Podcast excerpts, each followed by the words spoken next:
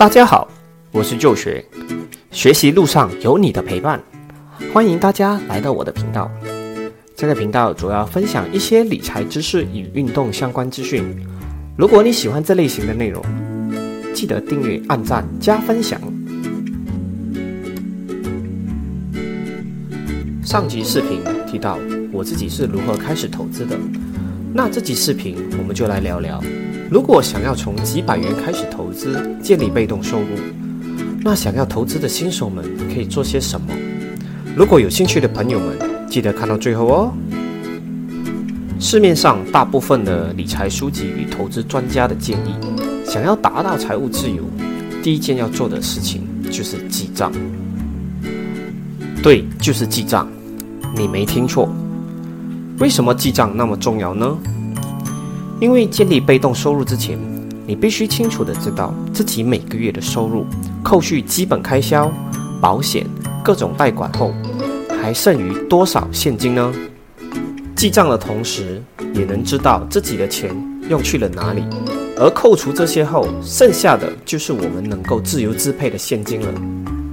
而这里所说的现金，就是我们所谓的现金流。别小看这笔每个月剩下的现金流，当初我也是靠这看似不多的钱，一点一滴的累积起我的投资组合，进而让它产生被动收入的。现金流越多，你能做的投资项目也越多，累积的速度也可以快一点。假设你每个月只有一到两百的现金流，这笔钱能做些什么呢？你可以在大马股市 KLSE。投资一百股合成饼干，该股每年稳定的派发率是五到六八千左右，是不是变相的为你自己每年带来额外的被动收入呢？如果你能够有纪律的把记账与控制现金流不断的重复几年，你会发现你的财富在不知不觉中就这样累积起来了。第二点，尽量降低自己的每月开支。增加每个月的现金流。上期视频中，我提到自己并没有购买汽车，而是骑摩托车上下班。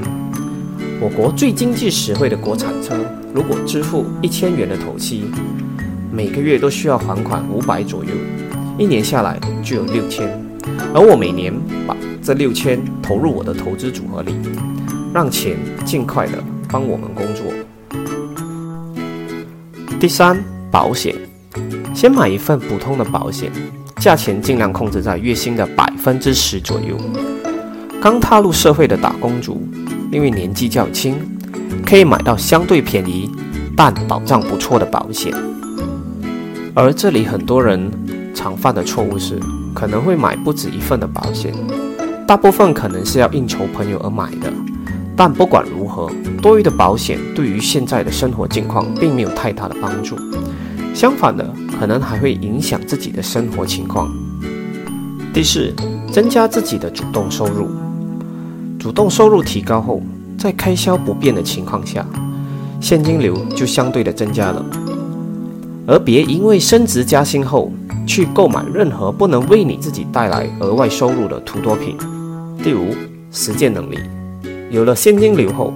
就需要学习以累积投资经验。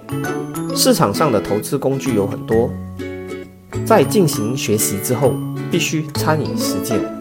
刚开始可以操作一小部分的闲钱来进行操作，累积经验，否则都是纸上谈兵。在马来西亚各大商业银行内都能开设投资户口，新手们很容易就能进行操作。